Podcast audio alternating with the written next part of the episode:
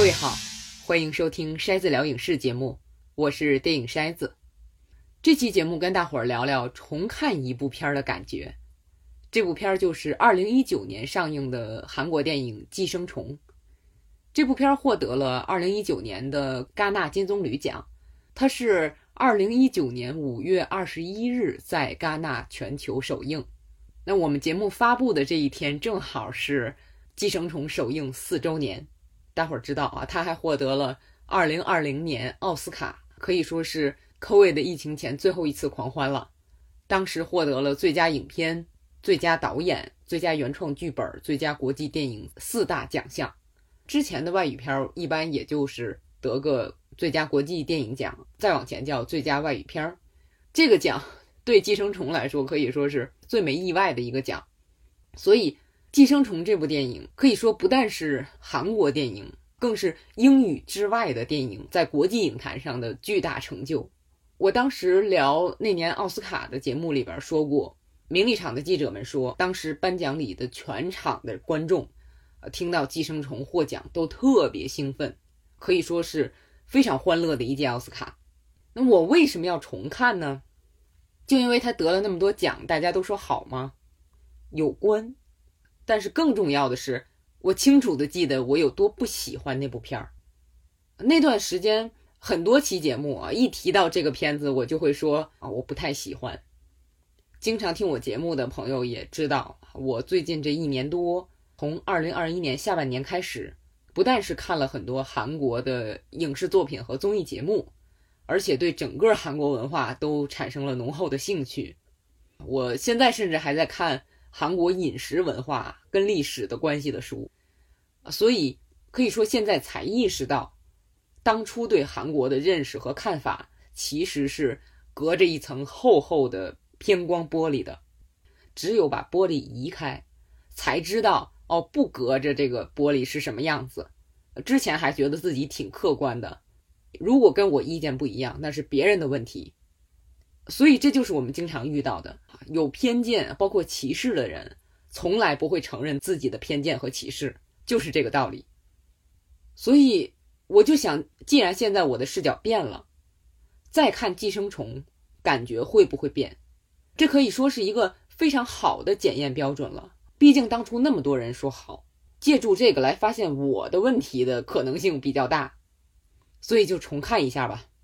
那我重看的时候，一边看一边做了很多记录，很感慨。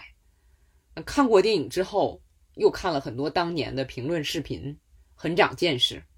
所以，我们下面聊的时候会说到很多具体情节。毕竟是这么有名的电影，而且好几年了啊，就直接剧透了。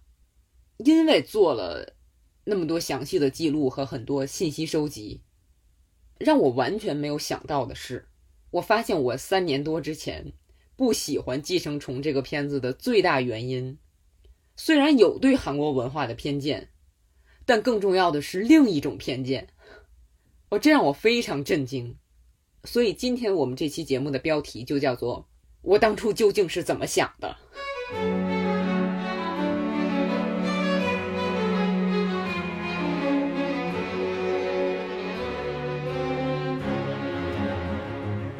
选这个片子重看，其实还有另外一个原因，就是它的剧情我记得比较清楚。在我的记忆中，看完电影之后，能在相当长的时间里清楚的记得故事梗概、精彩桥段啊、主要人物的电影，我在现代电影里只遇到两部，另一部是《无耻混蛋》。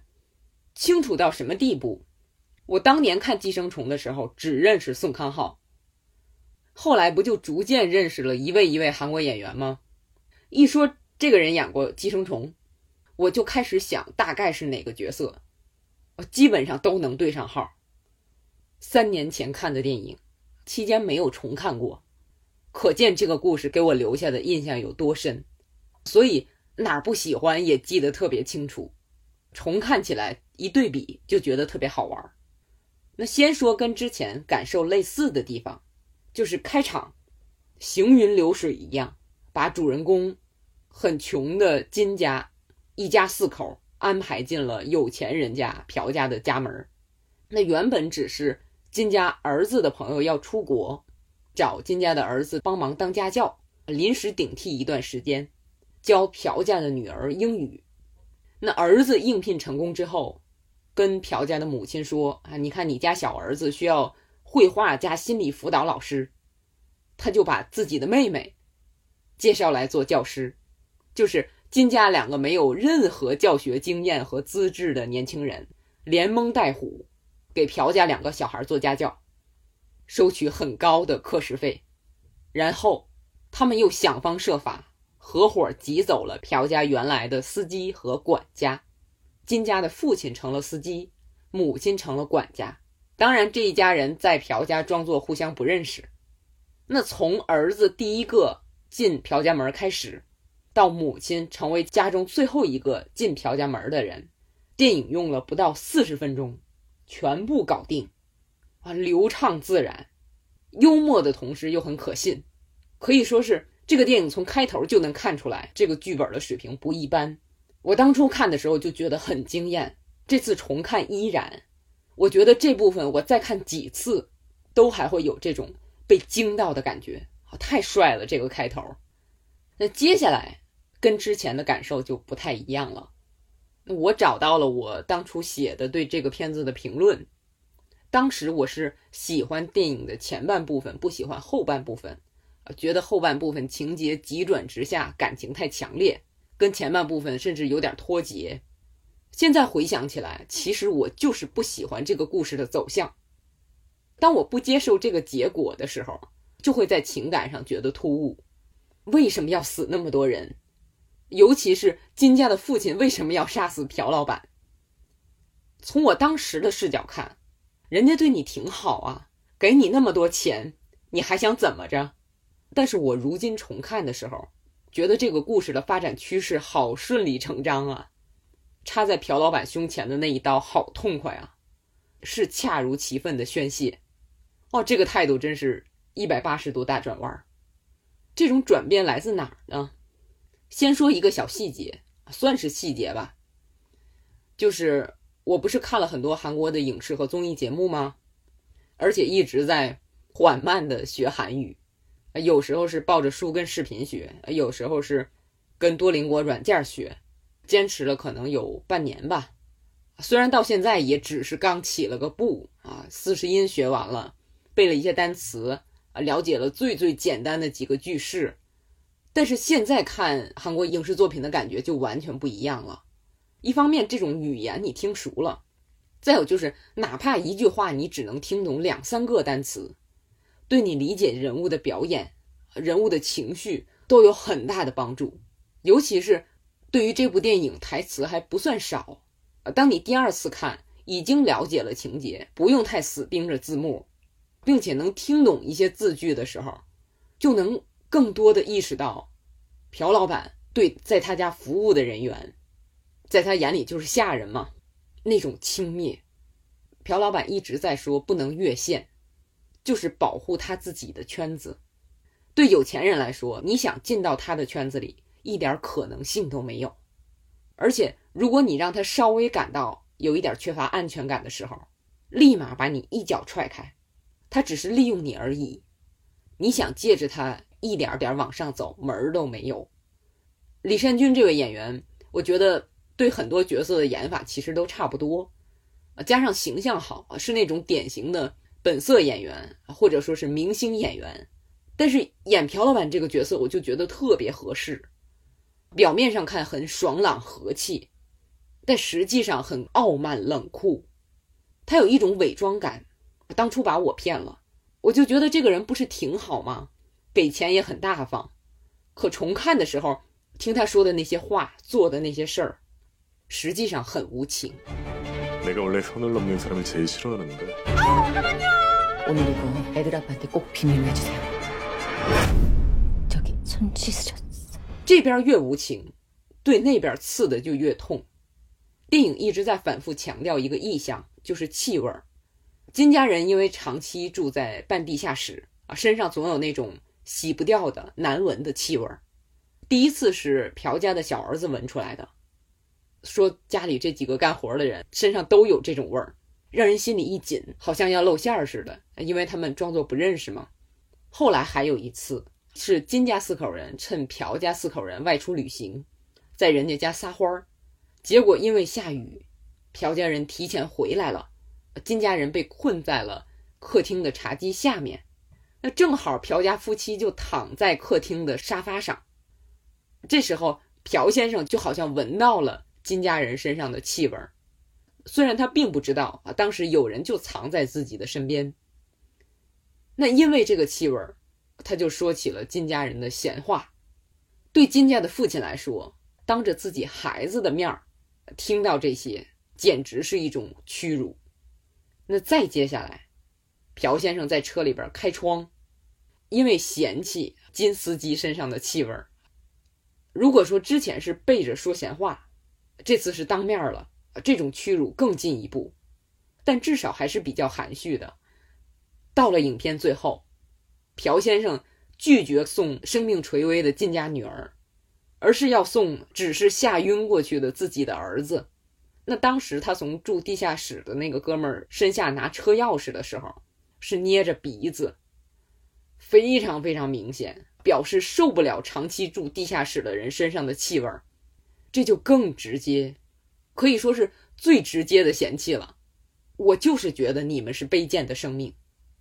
那就像是一把刀，本来很钝，刺你一下，虽然疼，但还是能忍。接下来这把刀越磨越锋利，一直刺同一个地方，越来越疼，直到承受不了。我第一次看的时候也发现气味的这个意象了，只是觉得他单纯的重复好几次啊，有点刻意，就是为了给他最后杀人找借口嘛。可是这次发现，每次这个意象出来的程度是不一样的。可以说，实际上他刺痛我了。就是说我能从金家人的视角看这个故事了，所以就能更细腻的体会到他们的感情。那这原因一方面跟我前面说的一样，因为对宋康昊的表演也更有感触了。那另一方面是我惊讶的发现自己的心态变了。那这种心态的变化在这里还不是表现的最明显的啊！听我接着往下说。这个电影里还有一个反复提到的意象，就是那块观景石。金家的儿子特别看重那块石头，不只是因为那是朋友送的，朋友在送来石头的同时送来了好运，让他得到了走进朴家的机会。更重要的是，朋友送的时候说这个代表好运，儿子一直想象着自己能翻身过上好日子，到后来正是这块石头给了他重创。象征着正是他对未来的期许害了他，可是直到电影临近结束，他还在期望，觉得自己可以经过努力买下那座房子，这样因为杀人躲在里边的父亲就能走出来了，过正常一点的生活。电影在这里展现的是儿子西装革履，以买家的身份扬眉吐气的走进那座院子。我重看的时候，看到这就撇嘴笑。心想：怎么可能？简直是做梦！接下来的镜头就是告诉我们，这都是儿子想象的。金家剩下的成员还是住在半地下。你看那个情景，就知道他不可能买得起那座房子的。这时候我心里一惊，我想起来了，我当初第一次看到这儿的时候是完全不同的感受。我看儿子买房那段的时候特别高兴，啊！会有这么一天吧？这是现实还是想象？这电影是开放式结尾吧？然后看到儿子在半地下的场景，我当时可以说是恼怒。我就想，创作者为什么要这样做？为什么把那么好的想法扼杀？太残酷了，没必要这么残酷吧？那我这次搜集资料的时候看到，导演奉俊昊表示这就是故意的。他说。按照计算啊，金家的儿子要五百六十四年才能存够买这座房子的钱。封俊浩说，观众可以想象这个孩子买下这座房子，但随着结尾镜头往下移，让观众知道这孩子不可能买下这座房子。我觉得这电影需要这种坦诚，虽然很悲哀。这是封俊浩说的。我第二遍看的时候，这种感觉。可能有的朋友会觉得是因为潜意识里知道下面的镜头，虽然以为自己不记得了，确实有这种可能。可是我看电影通常不是这种习惯，我不会猜后面的情节，也不会一边看一边回忆之前看过的情节，后边该演哪儿了。我只是跟着走，尽可能的跟着电影实时的情节带给我的情绪走。大伙儿之前听我的节目也知道，我经常重看电影，但是同样一个情节，并不是因为电影本身的观念过时了，而是我的看法变了，让我的观感有巨大的不同，这是非常少见的。啊，是的，我曾经就是奉俊昊说的，想象着这孩子可以买下这房子的观众，因为我和他抱有一样的幻想，对他的未来抱有幻想，对自己的未来抱有幻想。这样，我当初看这部片儿的时候，甚至会站在朴家人，啊，就是富人那一家的角度看问题，而这次看就完全挂不上他们的视角了，无法代入，都是从金家人的视角看问题的，所以看这个电影的感受就有了很大的不同。仅仅经过了三年，让我彻底放弃了很多幻想。这三年我经历了什么来着？筛子聊影视。在体验中成长，用理解去改变。我看有的评论提出来一点，说的特别好，说这个电影里真正的争斗，实际上不是穷人和富人的争斗，穷人和富人的关系只是利用，虽然最后闹出了人命，但那是有诱因的，诱因就是这个故事里真正的贯穿始终的争斗，穷人和穷人之间的争斗。金家是挤走了原来在朴家服务的司机和管家，才得以进入。后来也是金家和之前在这里的管家夫妻展开了争斗，他们争夺的是非常有限的生存空间，富人留下的那一点点空间。原先的管家的丈夫住在朴家的地下室，金家住在半地下。有人说，电影实际上还是在隐喻金家一不小心。就可能滑落到下一层，所以他们过着一种精疲力尽的生活，既激励人，同时又很焦虑。金家人的街头智慧很丰富，但他们依然不能生活的好，是因为社会不能流动。那无论是金家也好，还是原先的管家夫妇也好，都住在朴家，用朴家的钱吃朴家的东西。电影里甚至用蟑螂来形容他们。好像他们是片名里说的寄生虫，可寄生虫真的是指他们吗？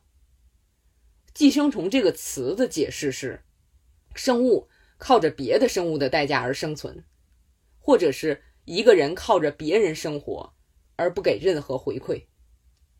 有人通过这个电影对寄生虫行为的解读是，像金家这样的穷人是获得了食物和钱。但那只是一小撮东西。与此同时，富人摄取的是穷人的血汗、他们的时间和尊严。富人最大的谎言是把自己打造成慷慨的慈善家，实际上那用的也是从别人身上获取的财富。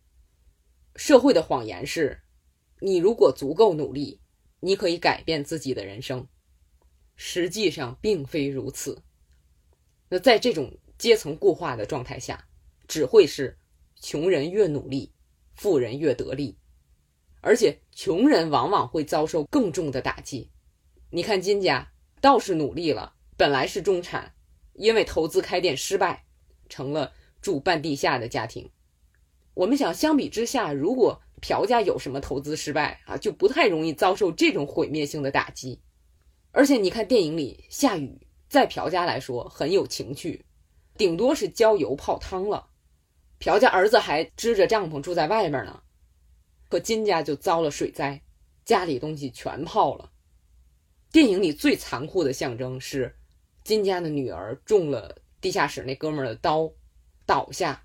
这时我们看到他身后的男孩只是吓晕了，看上去给人感觉好像是这个女子保护了那个男孩，就像是在这个社会中。穷苦人受到的打击总是比富人更重。前些日子有个电影叫《白噪音》，电影一般啊，但是有一句台词我觉得特别好啊，当时就记下来了。这句台词是：“很遗憾的是，这个社会的组成方式就是会让贫穷和受教育程度低的人受到更多自然和人为灾害的影响。这几年，我觉得大家对这个道理的理解都加深了，所以去年底我看到这句话，立马就把它记下来了。啊，说的太好了。可他是用台词说的，寄生虫是用一段段影像表现的，不管是下雨也好，还是女儿在生日会上被杀也好，就很了不起。也有人说，金家这一家四口为什么让女儿死，是因为女儿最轻易的融入了朴家，她是生日会的中心，捧着蛋糕，一家四口里她是最有潜力的，结局就是对她的惩罚。就像是用那块观景石惩罚儿子一样，金家女儿，你为什么觉得自己能改变命运？别想，不可能。你为此努力了，甚至哪怕你只是这么想了，社会就要让你为此付出代价。那努力没有用，你甚至要为努力付出代价。这就是《寄生虫》这部电影呈现出的这个世界。有人还分析了奉俊昊以往的一些作品。得出的总结是，奉俊昊的电影从一开始就一直在讨论这类社会问题，都没有给出解决的答案，都没有温馨的结局。但是他把这个问题剖析的很清楚了。可以说，我们作为观众，我相信看的时候也没有想让金家推翻啊，甚至改变整个大环境，只是希望他们能获得更多。有一个视频账号叫 The Take。啊，我回头还是把所有参考的 YouTube 视频发在节目简介里。那个账号发的分析视频里说，即使金家儿子真买了房子，也只是改变了他们一家人的命运，改变不了电影里两座房子之间的命运。换句话说，就是两类人群之间的差异和巨大的沟壑，不能轻易说谁家是坏人。制度是固定的，影响我们所有人，包括观众。视频里提出的对这个问题唯一有逻辑的应对就是放弃在乎，我对这点也特别有感触。我经过了这三年，对工作的态度也发生了翻天覆地的变化。前些日子不还在节目里推荐《毫无意义的工作》那本书了吗？啊，就这种心态了。好长时间之前了，我看过一个聊《The Office》美版办公室的视频。好像也是 The Take 这个视频账号发的，里面谈到，当意识到自己的工作无意义的时候，人们为了改变，最终往往有两种应对方式，一种是离开，一种是寻找工作之外的人生意义。啊，我发现我就是后者。当然啊，这里是说对工作本身的意义不在乎，并不是说要对利益不在乎，那就更中了某些人的下怀了。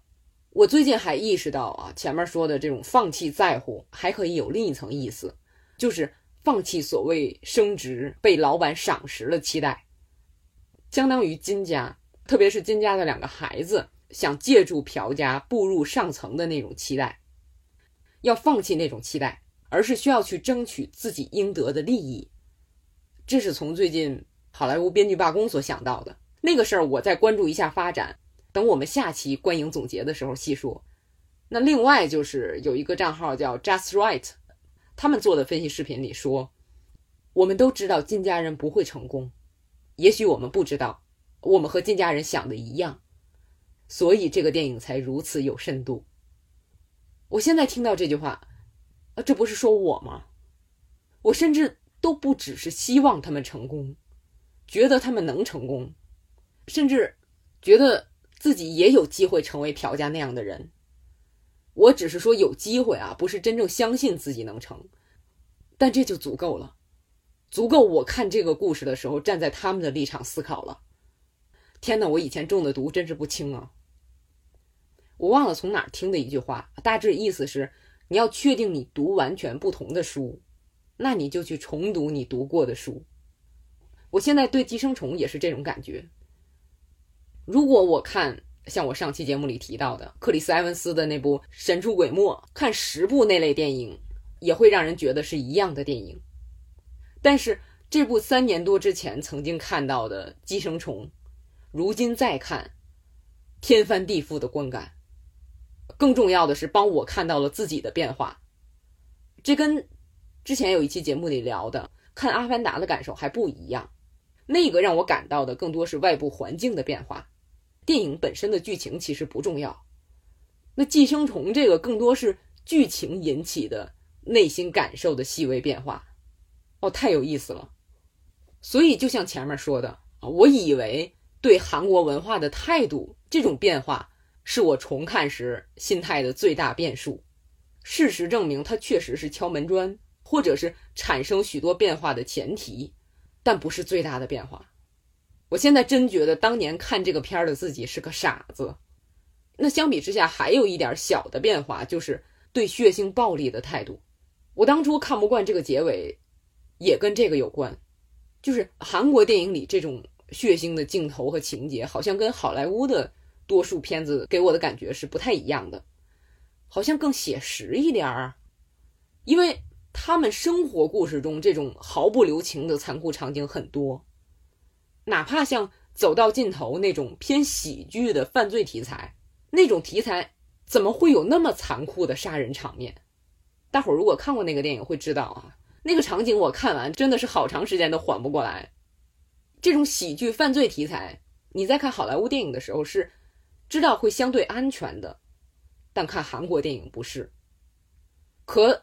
看多了也就习惯了，所以说这是拓展了我的审美边界，包括像之前我不太看僵尸作品，我也说过，自从看了《王国》之后，到处找僵尸片看，现在完全不害怕了，所以才毫无顾忌的去看了《最后生还者》，这就是不断拓展带来的乐趣和收获。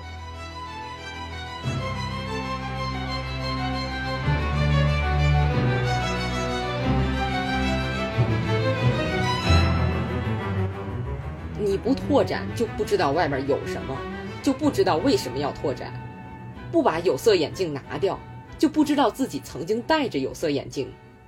只有换个角度看问题，才能明白自己曾经的无知。那我现在看当年那些评论《寄生虫》的视频的时候，发现很多我喜欢的影评人当时真是兴奋啊，像 Chris Dugman 就说：“电影回来了。”我对电影的信赖回来了，这简直是完美无瑕的电影。看过之后，让我自己也想拍电影。他也确实去年开始自己拍电影了。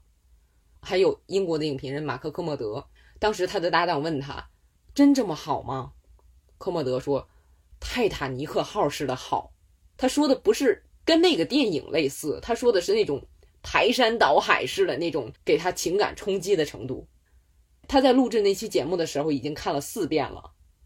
他说，《寄生虫》这个电影比希区柯克更莎士比亚式，越重看越意识到电影里所有情节都是层层叠加，有着美妙的结构，还带着一种感伤，表演、音乐都特别好，啊，十年来最接近完美的电影，太棒了。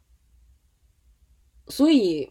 我不知道大伙儿能不能想象啊，我如今看这些视频的时候那种羡慕，那种既兴奋又遗憾的感觉，不是说像《桂河大桥》那种电影，当时上映我没赶上，没能体验到那种激动，《寄生虫》我赶上了，而且还是在我觉得我已经有着丰富的观影经验和审美能力的时候赶上了，依然错过了。